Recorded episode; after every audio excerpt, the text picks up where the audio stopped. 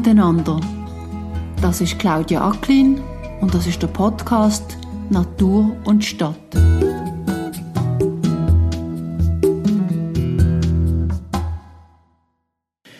ist wie mir, der ist schaffig, das ist ein richtiger Schweizer und so. Also er, er hat etwas Menschliches und nebst dem eben die, die, der Gestaltungswille und die Lebensräume, die er wirklich macht. Und wenn man jetzt gerade im Frühling in so, eine, in so ein Biberrevier hineingeht, Vögel zwitschern, die Insekten fliegen, es sprießt, Blumen pflanzen, es, es ist ein kleines Paradies. Und das ist das, was die Leute, Städter, ganz viel, wir brauchen alle zusammen, brauchen das und das fasziniert.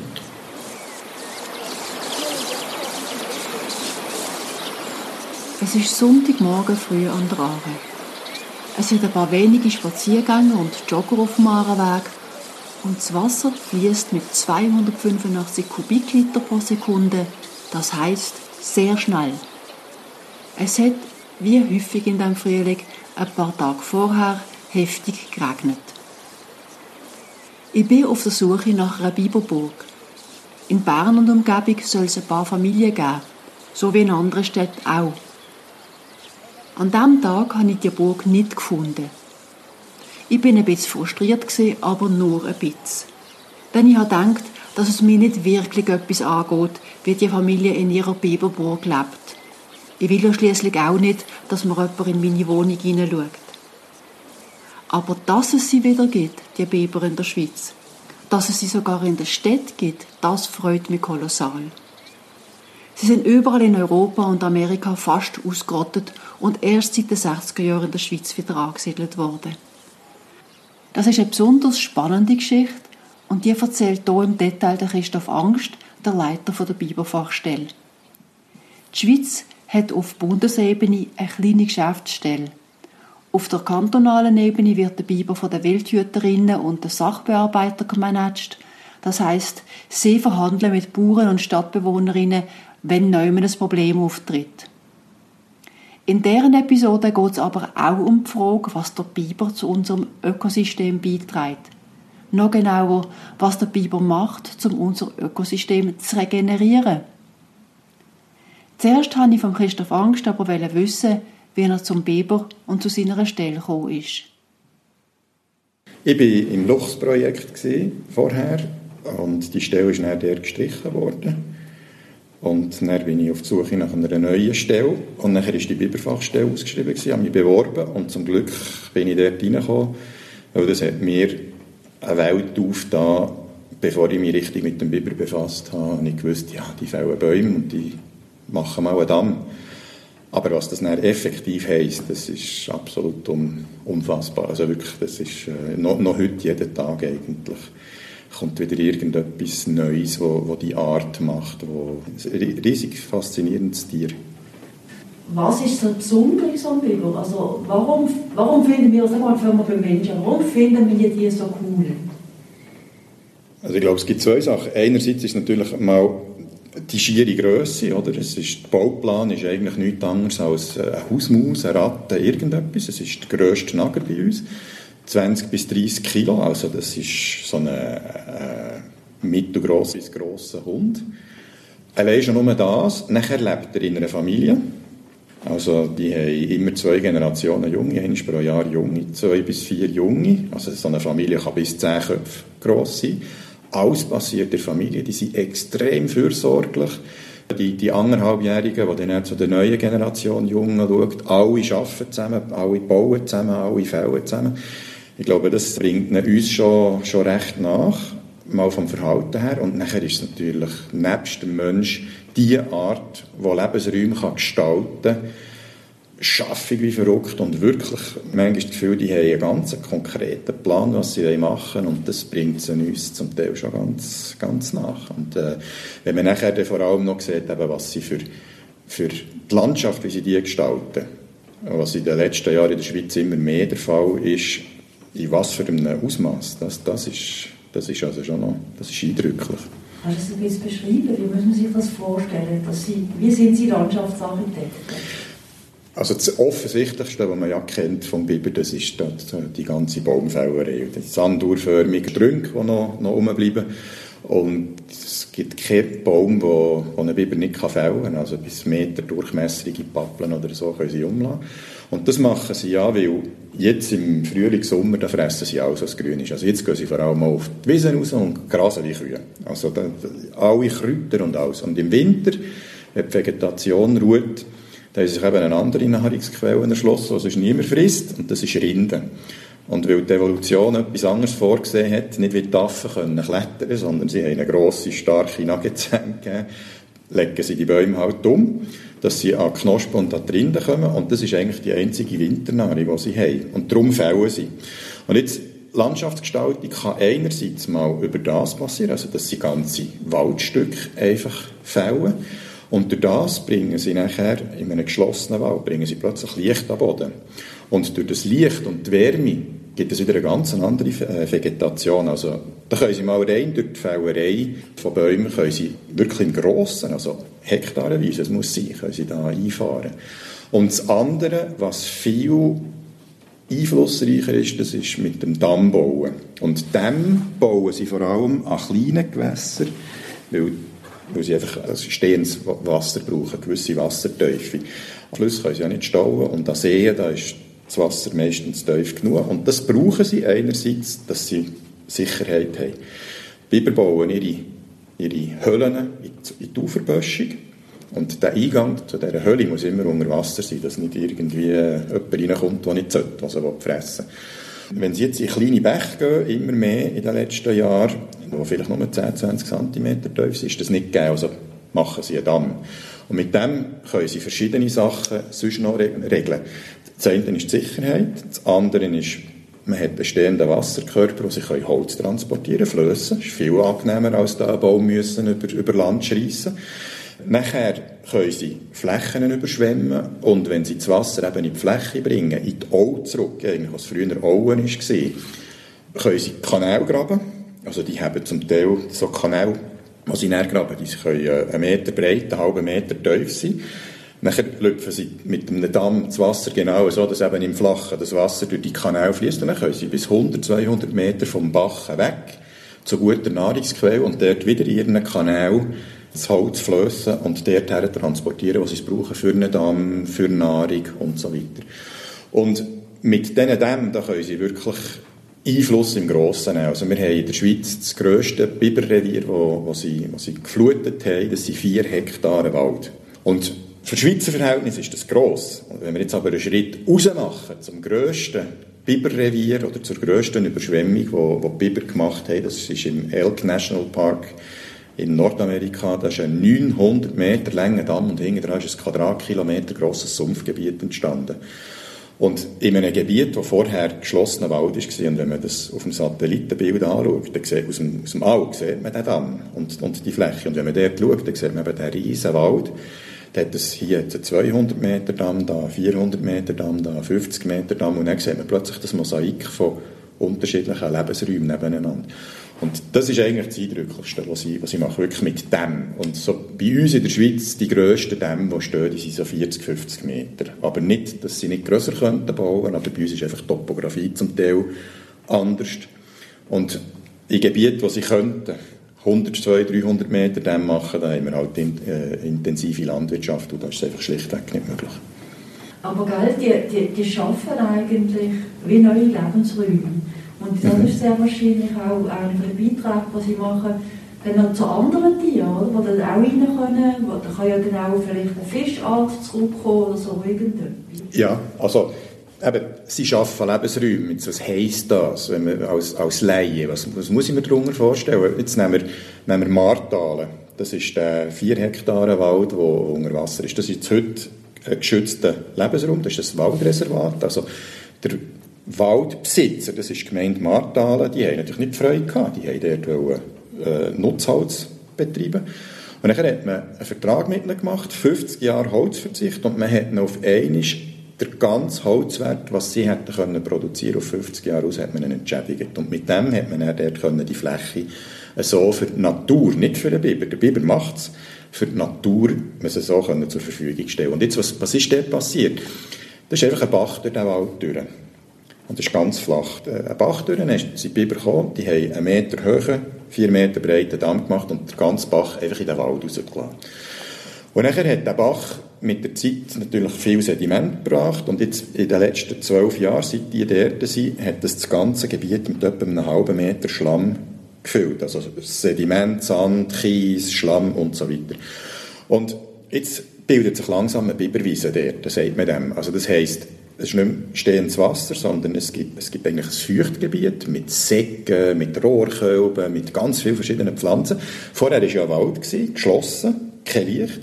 Jetzt ist plötzlich offen und jetzt kommen ganz viele Pflanzen, die, die eben Licht brauchen und in so Sumpfgebieten stehen. Und jetzt das Wichtige, um eben zu verstehen, was passiert. Vorher haben wir einfach einen geschlossenen Wald gehabt. Da waren einfach Waldbewohner da. Gewesen.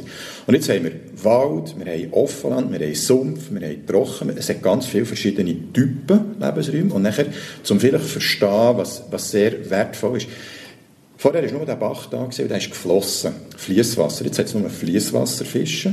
Es hat keine Amphibien, die leben nicht in Fließwasser. Und jetzt ist das Wasser plötzlich in der Fläche und jetzt haben wir zum Beispiel irgendwo einen Glunken wo zum Beispiel ein Gelbbuchunken reingeht. Die brauchen ganz kleine Gewässer nur, ohne Fisch, ohne etwas. Die gehen dort rein. Haben sie vorher keine Möglichkeiten gehabt? Oder vielleicht nur eine, zwei? Nachher hat es Flachwasserzonen, die sehr schnell sich erwärmen im Frühling, jetzt zum Beispiel.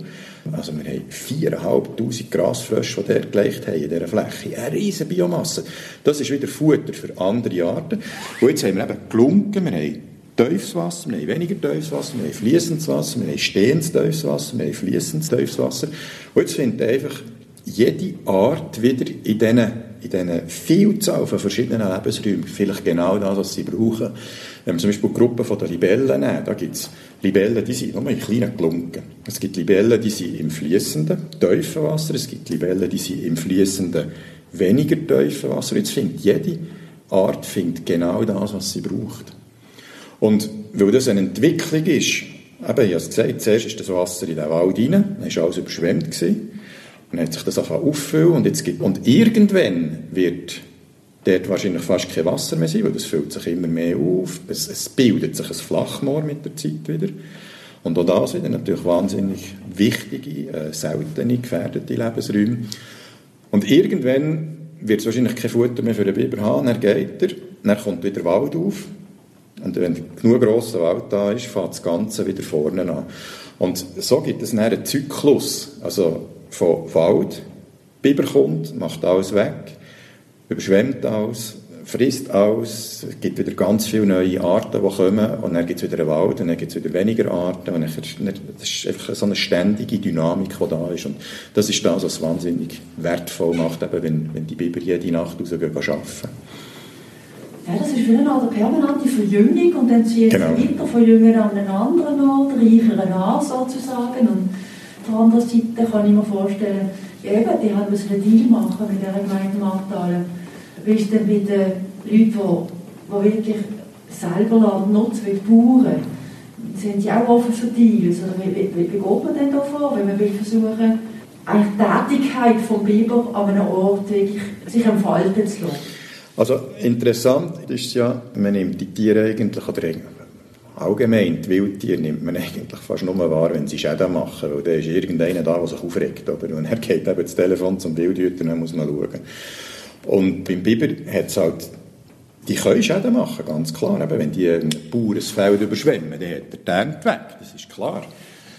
Und auf der anderen Seite ist eben die ganze Artenvielfaltsdiskussion, Biodiversitätsdiskussion. Und das muss man irgendwie unter einen Hut bringen. Und das geht nicht anders, als dass man eben eine Interessenabwägung macht. Also das heißt, man muss sämtliche Sachen auf den Tisch legen und dann muss man sich fragen, okay, überwiegt jetzt eher der Schaden oder überwiegt eher der Nutzen für die Natur? Jetzt im Fall von Martalen mit dem Wald ist relativ schnell klar gewesen, dass, dass der, der Nutzen für die Natur größer ist als der Nutzen einfach rein vom, vom Holz aus. Das klingt jetzt vielleicht ein bisschen brutal für einen Waldbesitzer selber, aber wir sind zum Glück in der Schweiz in der komfortablen Situation, dass man so Sachen kann über ganz viele verschiedene Töpfe entschädigen Und die Gemeinde hat das ganze Geld eben auf 50 Jahre raus bekommen und ist zufrieden gewesen.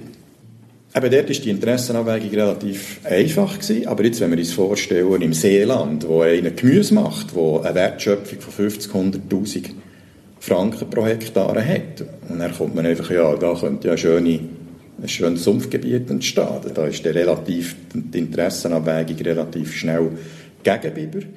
Und dann sagt man, ja gut, bis wo darf der Biber da, was kann er machen, was könnte er allenfalls im Gewässer oder so noch für Nutzen bringen, also der Natur. Und wo überwiegt dann der Schaden dann greift man ein. Und jetzt muss man noch wissen, der Biber ist national geschützt bundesrechtlich, aber eben auch seine Bauten. Also, weil der Biber eben dem in Bech braucht, um überhaupt können leben ist das ohne ein integraler Bestandteil von seinem Lebensraum und der ist geschützt. Also jetzt kann ein Bauer nicht einfach den Mistkran nehmen den, Damm rausreißen. Und dort geht es halt nachher immer darum, eben, äh, macht man so eine Interessenabwägung, dass man sagt, ja, ein Meter hoch darf der Damm sein, dann wären noch die Eingänge unter Wasser von seinen Booten, er kann noch schwimmen, er hat Sicherheit und alles, aber alles, was höher ist, kommen wir nachher ins Problem mit, mit der Landwirtschaft, das geht nicht, dann sagt man, also wir tun den Damm auf einen Meter bis der Terre darf verbauen und nicht höher. Und nachher, weil es eben eine geschützte Art ist und nach Gesetz bei geschützten Arten Eingriffe müssen verfügt werden, braucht es eine kantonale Bewilligung mit Verfügung. Das heißt, der Kanton sagt dann, unter diesen und diesen und diesen Bedingungen dürft ihr das und das machen und dann gibt es eine Bewilligung und dann wird geregelt, wer schaut jetzt, dass der Damm drunter bleibt. Das wird dann meistens halt der Landbesitzer delegiert. Aber das ist nicht immer einfach, so eine Interessenabwägung machen. Jeder sieht es natürlich wieder anders, oder? Und für das haben wir mal so eine, eine Entscheidungshilfe gemacht, ein, ein einfaches Formular, wo man Kreuzchen machen kann, wo die ganze Naturseite Punktzahl gibt die ganz geschädigte Seite gibt eine Punktzahl und am Schluss, wenn es sehr positiv ist für die Natur, sagt man, wir greifen nicht ein. Wenn es sehr negativ ist, Seite Schaden, sagt man, man greift ein. Und wenn man irgendwo im Zwischenbereich ist, sagt man, unter diesen und diesen Bedingungen darf man eben, wie ich gesagt habe, zum Beispiel einen Damm senken, ein Rohr einlegen, um den Wasserstand zu senken oder was auch immer. Aber das ist nicht immer einfach.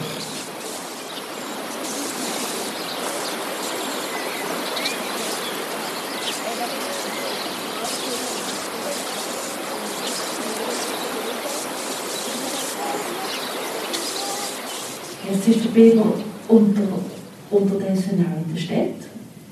Stellen sich das Problem anders oder sind sie akuter, sind sie weniger akut? Es ist noch interessant, als ich beim im Luchsprojekt war, bin ich ja mit den Schafhaltern das genau Gleiche machen, wenn ein Luchsschaf tot hat. Oder was kann man machen, was kann man einem Schafhalter äh, also was lohnt sich überhaupt irgendwie? Man muss ja immer so schauen, oder ist es verhältnismäßig irgendwie für zwölf Schafe, Herdenschutz, Hund und weiss nicht Und dann, was, was klar ist, also dass die Stelle aufgelöst wird, die Biberfachstelle übernehmen, habe ich gedacht, jetzt bin ich gespannt, wie die Argumentation ist von den Städtern, weil die Städter sagen ja, der Landbevölkerung in dem Berggebiet, ja, die müsst halt den Luchs und den Wolf akzeptieren, aber was heisst das? Ich denke, ich bin gespannt, wenn am ersten Gartenbesitzer, Hausbesitzer in der Stadt Bern der Biber geht, einen Apfelbaum fällen. Dann bin ich gespannt, wie die Argumentation ist. Es ist genau das Gleiche. Wenn man direkt selber betroffen ist, sieht die Welt ganz anders aus. Wenn ich einem Oberländer kann sagen, du musst nur, und dann kommt der Biber bei mir in den Garten. Dann, ja, du musst nur, du kannst den Baum schützen, aber du musst es machen. Oder? Und die Argumentation, die Art der Argumentation ist genau gleich gewesen. Aber die Schäden sind natürlich viel weniger, weniger gross als beim Biber jetzt als auf dem Land. Wenn man keinen Zaun hat, Biber äh, könnte fällen, muss man halt mit so einer Drahthose, mit einem Gitter eingittern und dann ist das für immer und ewig sicher. Aber mittlerweile gibt es keine grosse Stadt in der, in der Schweiz, wo die Biber nicht sind. Also von Genf bis Chur. hat es überall Biber. Ich habe gehört, 1999 ist ein Biberpaar abgehauen, das aus diesem Hölzchen überflutet war. Ist das sozusagen der Startpunkt für, für Wildsituationen, zum Beispiel konkret in Bern? Also oberhalb von, von Stadt Bern, gegen Thun an ist das sicher der Startpunkt gewesen. Vorher sind Biber nicht über die Staumauer vom Wollensee gekommen. Die sind bis unten an die Staumauer gewesen, also in Reag, unterhalb vom Kernkraftwerk, hat es äh, dann schon Biber gegeben, im 99, aber oberhalb nicht. Und da ist ein Bärli aus und die sind relativ schnell in die Märkli genau, haben dort eine riesengroße Burg gebaut, haben sich reproduzieren und von dort sind dann die Jungen weiter. Und nachher ist es aber sehr schnell gegangen und das ist, kann nicht zurückgeführt werden auf das alleinige Paar. Vor allem müssten sich ja Brüder und Schwester und Vater und Mutter und alles miteinander da ständig kreuzen. Das wäre nicht sehr gut. Das müssen nachher Tiere von unten, vom Seeland über die Wolle, Wollensee-Staumauer gekommen sein. Und zwar ist die Besiedlung dermaßen schnell gegangen, es muss, das, das, es muss auf das zurückzuführen sein. Aber das ist auch wieder ein ganz normaler Prozess. Es ist nämlich häufig so, wenn Biber irgendein ein neues Gebiet, ein Einzugsgebiet von einem Gewässer, neu Junge reinkommen, dann gehen sie häufig schwimmen sie einfach mal drauf und schauen, wo ist es am besten. Wenn jetzt ganz weit unten etwas, eine ganz äh, produktive Auen oder irgendetwas bleiben sie hängen. Wenn es nicht so gut ist, dann gehen sie einfach mal rauf und dann von oben besiedeln sie es dort, was am besten ist. Dann wissen sie nämlich, aha, von oben oben ist das am besten. Und dann tun Biber ihr Territorium, die sind territorial, die tun Gewässerabschnitt gegen andere Biber verteidigen, die sie markieren mit Bibergeil. Die haben so eine Drüse, äh, so eine zwetschge grosse Doppeldrüse, wo das Bibergeil drinnen ist, Castoreum heisst das so. Und dann tun sie am Ufer tun sie das auf so Sandhäufchen spritzen. Und das wird dann zum Teil mit dem Wasser halt transportiert und also unter, weiter unten leben die Biber, die schmecken das, die können das, merkt zum Beispiel das Männchen Unger, das abwanderungsbereit ist, da oben hat es ein Weibchen und dann kommen sie und das wird wahrscheinlich eben hier oder der Fall gewesen sein. Plus, es hat genau in dieser Zeit eigentlich, wo die Biber ab sind im Teilhölzli, hat es im Seeland ist einfach die Population gewachsen und die Jungen müssen das Familienrevier mal verlassen. Und dann gehen sie halt die Richtung vom Fließgewässer zu auf und dann steht die, die riesengroße Betonmauer da und dann sind sie drum umgelaufen. Ich muss ganz kurz einen historischen Blick machen. Also, weißt, wir denken ja bei der Weber immer an Amerika, weil wir haben irgendwie Winnetou und wer sich was mhm. alles gesehen und dann denken wir, es hätte sie nur dort gegeben, aber das war ja auch ein europäisches Tier. Ähm, warum ist er in Europa verschwunden? Warum ist er in der Schweiz verschwunden? Ja, das ist eine sehr spannende Geschichte. Also, kulturhistorisch ist der Biber immer auf, auf, der, äh, auf der Schussliste des Menschen wenn man so einen erlebt hat, das ist relativ einfach, einen Biber zu jagen. Selbst für unsere Vor, Vor, Vor, Vorfahren in der Steinzeit und noch früher. Dann hat man 20 Kilo Fleisch gehabt. Und einen wahnsinnig wertvollen Pelz. Biber haben mit vom dichtesten Fell im Tierreich. Man muss sich vorstellen, ein Biber hat äh, am Bauch bis 23.000 Haar pro Quadratzentimeter. Das kann man sich nicht vorstellen. Das ist, wenn man mit einem Kugelschreiber einen Topf auf die Haut macht, auf dem kleinen Töpfchen 300 Haar. Und das ist extrem dicht, schließt Luft ein und das ist wie ein, ein Tauchanzug. Also da kommt nie Wasser auf die Haut runter. Also das hilft die Biber isolieren. Und Biber machen ja keinen Winterschlaf. Also sie sind im Winter, wenn sie rausgehen, sie sind super isoliert. Also wegen dem hat man ihn gejagt. Und später, wobei das ist wahrscheinlich das Castoreum, das Bibergeil, dort ist Salicylsäure drin. Weil Biber fressen vor allem Widerrinden im Winter und Widerrinden, dort drin Salicylsäure und Salicylsäure ist der Wirkstoff von Aspirin, Dafalgan und weiß nicht was. Und das ist fiebersenkend, schmerzsenkend. Und es gibt so die Ulmer, die Ulmer Kastorologie, das ist ein riesen dickes Buch und da drin hat es hunderte von Rezepten mit Bibergeil drin, für was dass man es kann brauchen kann, gegen was. Gegen Schizophrenie, gegen Fieberwehen, gegen weiss nicht was alles. Und, und das hat man im Mittelalter hat man das also mit Gold aufgewogen. Und jetzt kann man sich vorstellen, wenn man einen Biber erlegt hat, da hat man Fleisch gehabt, man hat das Fell hat man, zu, äh, man in gewissen Zeiten ein Biberfell gegen ein Ross gewechselt und nachher noch in Gold aufgewogen, Zwetschgen gross, zwei Drüsen. Also da, da hat man feierlich etwas gehabt. Der Haupttreiber, wirklich, und man muss sagen, der ist nicht nur ausgerottet worden, die Bestände sind vernichtet worden, die Biberpopulationen. Wir gehen von etwa 100 Millionen Biber aus in Europa. Und die sind bis auf etwa 1200 Anfangs 19. Jahrhundert wirklich vernichtet worden, und zwar aus reiner Habgier. Und der Europäer, und in Nordamerika sind zwischen, da geht die Schätzungen ziemlich weit auseinander, zwischen 60 und 400 Millionen kanadische Biber. Das ist eine andere Art, sieht aber genau gleich aus. Die kreuzen sich aber nicht, also da kann man nicht einmal sterile Nachkommen bilden. Und wo unsere Biber bereits so dezimiert waren, dass es sich einfach nicht mehr gelohnt hat, die da irgendwie noch zu suchen, hat Kolumbus zum Glück Nordamerika entdeckt. Und auch wieder kulturhistorisch, die Historiker gehen davon aus, dass der nordamerikanische Kontinent so schnell durchforstet worden und nachher im Nachgang, zu, also wegen der, wegen der Trapper zum, zum Biberfell und andere Fälle nach Europa zu schiffen. Und im, im Nachzug sind dann die Ziedler sind dann nachher, aber das ist eigentlich die treibende Kraft die Pelzjäger waren. Und es gibt, äh, die ist vielleicht bekannt, die Hudson Bay Company in Nordamerika, die ist sehr bekannt. Die hat nachher mit diesen Biberfällen und auch, sonst andere Fällen gehandelt. Und Anfangs 19. Jahrhunderts also bis zwischen einer halben Million und einer Million Biberfälle aus der neuen Welt über London auf Europa gekommen. Und sie nachher, und das ist der Haupttreiber gewesen, man hat nicht mehr das Fell gebraucht, sondern das feine Haar, von denen, das wahnsinnig dichte Haar, hat man zu Filz verarbeitet. Und mit dem Filz hat man nachher Hüte in allen Formen gepresst. Und das hat eine Zeit lang, hat das einfach wie heute Krawatten, zum, zum guten Ton gehört der höheren Gesellschaft, ein Biberfilzhut. Und eben die wahnsinnig vielen, die, die da von, von, von Europa gekommen sind, ähm, die sind nicht zu uns gekommen. Und interessant ist, dass noch heute das die, die ganze Zeit sich in der englischen Sprache zum Beispiel widerspiegelt. Wenn ein Engländer heute auf dem, auf dem Land sagt, hey, du spinnst ja komplett, dann sagt er, you're mad as a Hutter. Und die Hutter, die Hutmacher, die haben das Fell, das Haar mit Quecksilber aus, dem, aus der Haut gelöst und die Quecksilberdämpfe, weiss man, dass das nicht sehr gesund ist und die sind gaga geworden, eben, you're mad as a Hutter. Und ähm, schlussendlich ist dann nachher, also bei uns eben die 100 Millionen sind auf etwa 1000, 1200 Tiere reduziert worden. Die nordamerikanische Population auch wieder die Hunderte von Millionen auf ein paar Zehntausend. Aber interessanterweise ist dann nachher nicht der Mangel an Biber gewesen, wo die Jagd aufgehört hat, sondern die Mode hat sich geändert. Es ist nämlich aus China ist eine neue Mode gekommen das waren Seidenhüte. Und das hat nachher die ganze Biberfellhandlerei von einem Tag auf den anderen einfach erlebt. Sonst hätten wir sie unter Umständen ganz ausgerottet. Und da wäre im Planet etwas Grosses abhanden gekommen. Jetzt habe ich auf eurer Webseite, Webseite gelesen, dass 1956 ein paar Männer an verschiedenen Orten dafür gesorgt dass wieder ähm, Tiger sind angesiedelt wurden. Äh, ich habe gesehen, eher so ein bisschen eigentlich in, in, der, in der Nordwestschweiz oben und in Genf. Mhm, genau, also die ersten die erste war 1956 äh, eine Genfer Gruppe um äh, Blanche und Enach.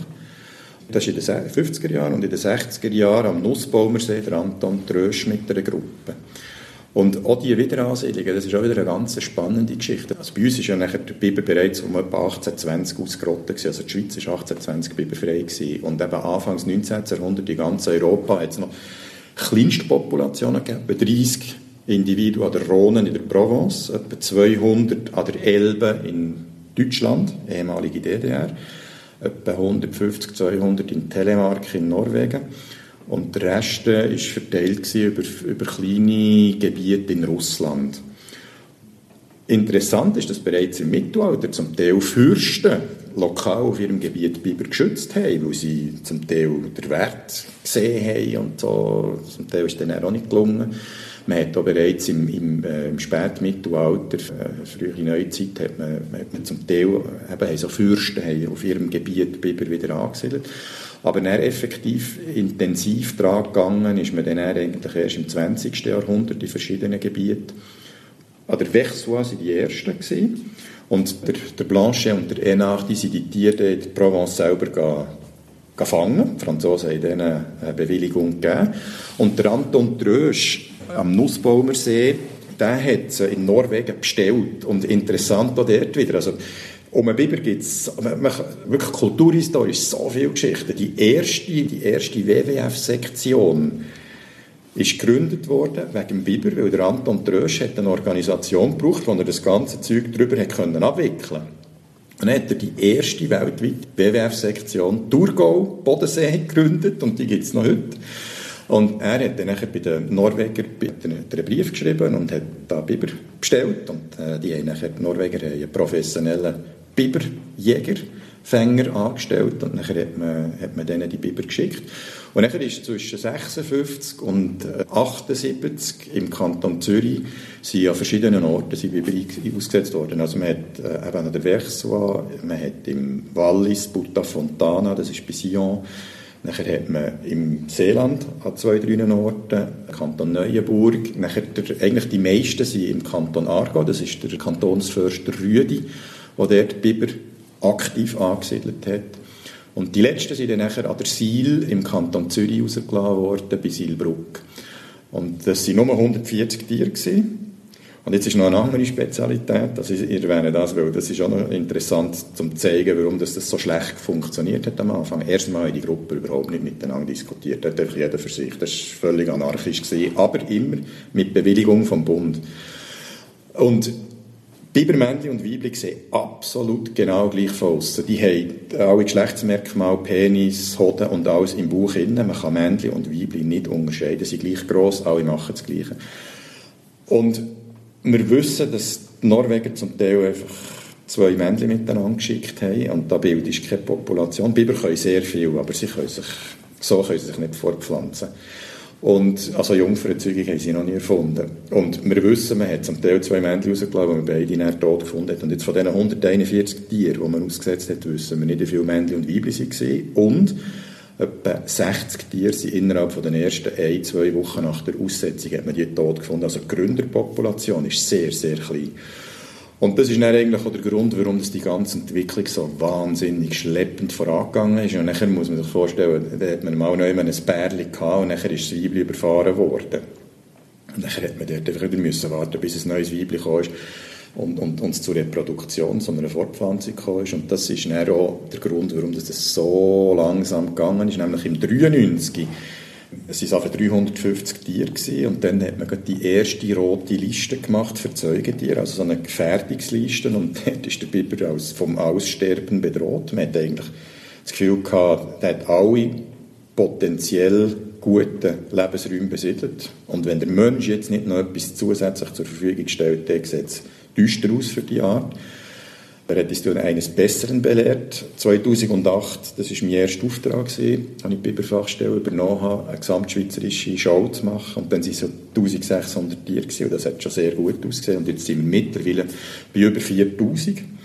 Und nächsten Winter, also 21, 22, machen wir eine neue Zählung, wo wir wieder wissen, wo und wie viel hat es effektiv und vor allem regional auch. Wie sieht das aus? Weil regional ist sehr unterschiedlich. Es gibt Regionen, die sehr dicht besiedelt sind, wo die Population bereits wieder am Abnehmen ist und die anderen, wo, wo die ganze Besiedlung noch im vollen Gang ist. Und wir wollen wieder mal nach 15 Jahren wissen, wie sieht es aus. Hast du eine Schätzung und wie macht man das? Machst du das mit Freiwilligen zusammen, die Zählung? Mhm. Also, man zählt ja nicht Biber. Biber kann man nicht zählen. Und selbst wenn man sie sieht, man weiß nie, sieht man jetzt die ganze Familie äh, und, und, so weiter. Das macht man indirekt. Und zwar läuft man einfach Gewässer ab und tut alle Spuren, die man sieht, notieren. Das Schöne ist ja, dass die Biber ganz viele Spuren haben, also alles, was sie fällen. Nachher, dort, wo sie rausgehen an Land, das gibt so wie Rutschbahnen. Das ist ein, ein untrügliches äh, Zeichen, äh, dass Biber da sind. Nachher Dämme, die Burgen, die Bauten, die Markierungsstellen, also es gibt ganz viele Sachen. Und jetzt, wenn man so an einem Gewässer entlang läuft, es hat keine Spuren. Dann plötzlich fährt irgendwo, sieht man eine Nagelspur, dann hat eins, zwei mehr. Plötzlich kommt man an einen Feldplatz, wo wirklich mehrere Bäume gefällt sind, dann hat es eine Burg, dann hat es zwei, drei Dämme. Und nachher, wenn man weiterläuft, nimmt es plötzlich wieder ab. Und dann läuft man weiter, jetzt nichts, und dann plötzlich fährt es wieder an, dann immer mehr, mehr, mehr, mehr, und dann nimmt es wieder ab und so. Und das ist dann häufig zwischen so, so einer, vor allem wenn man noch eine Burg sieht, die wirklich besetzt ist, und dann wieder beim nächsten so eine Ansammlung jetzt wieder eine Burg, das sind das verschiedene Reviere. Und jetzt kann man noch, in diesen Revieren innen kann man noch abschätzen, haben wir es mit Einzeltieren zu tun, oder ist eine Familie jetzt Einzeltier, also wenn man eine Familie hat, die brauchen mehr zu fressen, es wird mehr gefällt. Es hat mehr von diesen abgecatchten Biberstäckchen, das ist nämlich, sie fressen ja nur drinnen und die Nahrungsreste, das ist das, was man noch so sieht. Das sind so abgecatchte, wo man Stäckchen, wo man die Nagenzähne sieht. Und jetzt kann man die untersuchen und ausgewachsene Biber, Mutter und Vater, die haben von den oberen und unteren zwei Nagezähnen etwa einen Zentimeter breit, machen zwei Nagezähne immer aus. Und Jungtiere von diesem Jahr, die sind vielleicht nur die Hälfte. Also das sind ein halber Zentimeter, sind zwei Zähne. Und wenn man, auf, wenn man in einem Biberrevier nebst dem eben einen Haufen Spuren, mehrere Dämme, äh, plus noch junge Spuren, dann weiss man, da ist eine Familie.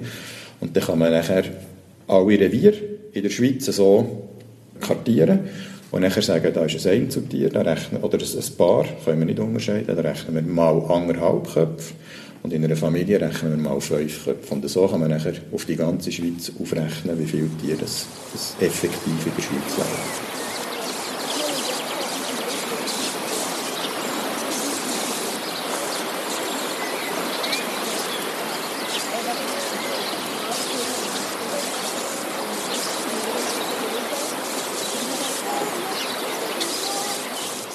Die Idee dahinter ist ja, oder man kann wie beim Wolf auch, zum Beispiel, da redet man ja immer nur über die toten Schafe und über Schäden, die sie machen. Und beim Biber kann man sich auch über, über die Konflikte und über die Schäden, die, die sie machen, kann man sich aufhalten. Aber ich habe vorher schon erklärt, das ist der eine Teil, leider in unserer dicht besiedelten, in unserem dicht besiedelten Mittelland kommt so eine Landschaftsgestalter früher oder später jedem Mal in Weg, oder?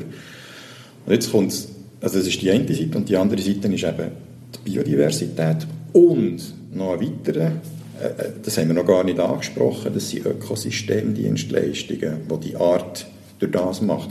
Jetzt muss man sich vorstellen, so einen Biberteich, wenn die einen Damm machen, das ist quasi wie eine Kläranlage natürlich, ein Klärbecken. Da drin sind Bakterien, Plankton, Pflanzen und so. Da wird Stickstoff äh, Phosphor und weiß nicht was alles wird dort abgebaut. Es gibt Untersuchungen, die zeigen, dass eben in diesen Teichen Prozesse ablaufen und dass da 20, 30 Prozent vom Stickstoff, der oben durch den Bach hineinkommt, abgebaut wird und unten in das Gewässer weitergegeben wird und, und uns Menschen auch wieder ein Problem macht. Also Gewässerqualität. Dann kann es zu Kohlenstoffbindung kommen. Die Biberteiche halten riesige Mengen Wasser zurück. Nicht nur das, was wir sehen im Teich, sondern im Grundwasser. Und das kann gerade mit dem Klimawandel in Zukunft ein wahnsinnig wichtiger Faktor sein, Wasser dezentral zurückzuhalten. Und wenn wir eine Trockenperiode haben im Sommer, wird das Wasser aus dem Grundwasser geht zurück in den Bach und die Wasserlebewesen hocken nicht auf dem Trockenen die ganze Ökosystemdienstleistungsgeschichte. Und jetzt, was beim Bund, eben, und das ist auch wieder die Frage, was ich eigentlich mache, das ist antizipieren auf die Zukunft raus, dass die nicht nur als Schädling sehen, sondern eben auch als, als eine Art, die uns von riesengroßem Nutzen kann sein kann. Einerseits, dass es uns hilft, Biodiversität zu fördern und auf der anderen Seite eben die Ökosystemdienstleistungen. Man sagt ja, dass eigentlich industrialisierte Nationen mindestens 30% grüne Infrastruktur müssten haben. Und wenn ich dich jetzt richtig verstanden habe, ist der Biber in Anführungszeichen, ich sage es jetzt einmal ein bisschen funktional, ein Tool auch dafür, vor allem weil wir zum Beispiel Auenlandschaften und so weiter kreieren könnte. Genau. Also die Idee ist eigentlich, der Biber in Zukunft direkt als Partner oder das ist, fast ein, bisschen ein, Missbrauch, ein Missbrauchswort, aber als Werkzeug können brauchen für uns, weil die machen eigentlich, wenn man den Platz zur Verfügung stellt, machen sie alles gratis. Man muss nur den Platz zur Verfügung stellen. Und ähm, das eine ist ja, was du jetzt gesagt hast, mit diesen 30 Prozent, da sind natürlich viele Schutzgebiete, die da bereits da, aber jetzt muss man die noch miteinander vernetzen. Und viele Lebensräume fehlen heute halt. Und ein grosses Netzwerk, das wir heute noch haben, das sind Gewässer. Und wenn es gelingt, in Zukunft die Lebensräume entlang von diesen Gewässern aufzuwerten, dann können das richtige Ausbreitungs- und Vernetzungsautobahnen für, für Arten werden. Und dort kann der Biber natürlich einen riesengroßen Beitrag leisten. Und da gibt es auf der einen Seite gibt's das Naturschutz, also das Natur- und Heimatschutzgesetz, das die Lebensräume eben noch schützt. Und auf der anderen Seite haben wir das Gewässerschutzgesetz. Und das ist wahnsinnig wichtig. Das haben wir nämlich vor zehn Jahren revidiert. Und daraus wird abgeleitet, wir wollen in den nächsten 80 Jahren 4000 Kilometer Gewässer renaturieren von 16.000, die in einem sehr, sehr schlechten Zustand sind. Aber wir können nicht alles renaturieren. Also der Bund und die Kantone haben sich dort Prioritäten gesetzt. Das hat man jetzt mal priorisiert. Wo will man? Das ist ein Mehrgenerationenprojekt. Und unabhängig, ob ein Gewässer renaturiert wird oder nie, müssen die Gewässer mehr Platz haben, links und rechts. In Abhängigkeit von Breite, ein Buffer links und rechts mehr. Also ein Bach muss links und rechts 6 Meter überkommen.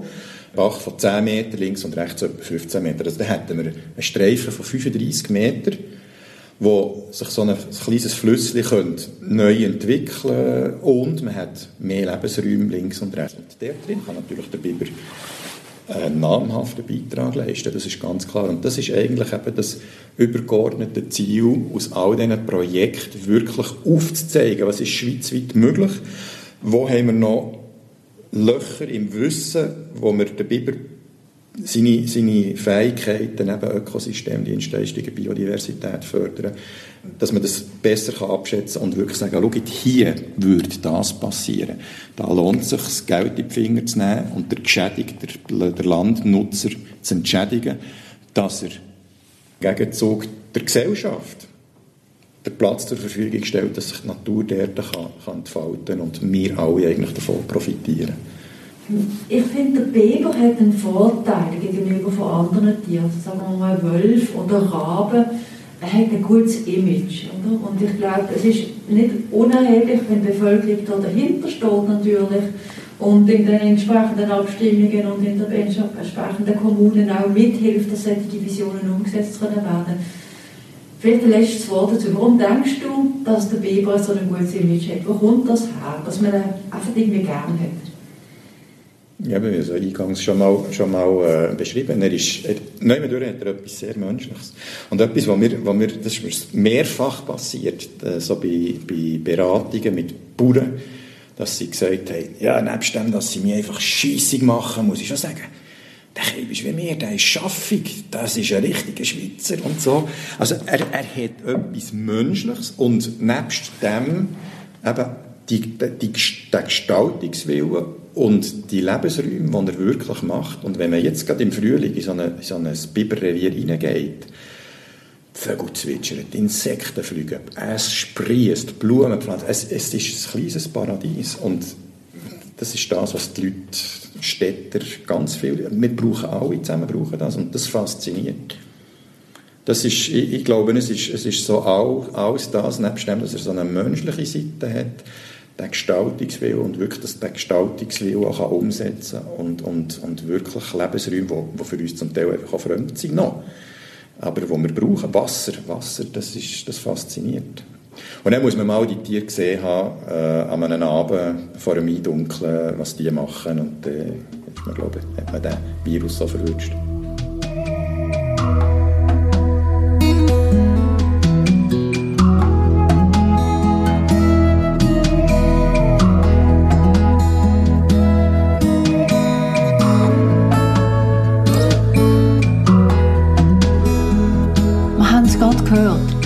Ende dieses Jahr, Anfangs nächstes, findet in der Schweiz eine Biberzählung statt. Darüber hinaus gibt es drei größere Forschungsprojekte, die vom Bundesamt für Umwelt, vom BAFU unterstützt werden. Die Projekte stelle ich in einem Blogbeitrag auf meiner Webseite vor und wer sich dafür interessiert, findet in den Show Notes von dieser Folge den Link dazu. Alle, die wollen, können Natur und Stadt übrigens auf Apple oder Google Podcast oder auf Spotify abonnieren. Man kann mir auch folgen, und zwar auf Twitter, LinkedIn, Facebook oder Instagram. Auch dazu gibt es Links in meinen Show Notes. Das ist wieder eine Folge von Natur und Stadt und ich hoffe, dass sie Ihnen gefallen hat. Ich danke Christoph Angst recht herzlich für seine Zeit und dass ich ganz neue Gedanken mitnehmen konnte. Der Biber ist ein wichtiger Partner, der uns helfen kann, die Natur rund um unsere Flüsse in Ordnung zu bringen. Wenn es Ihnen gefallen hat, dann bitte weiterempfehlen. Ich würde mich freuen, wenn Sie auch das nächste Mal wieder zuhören.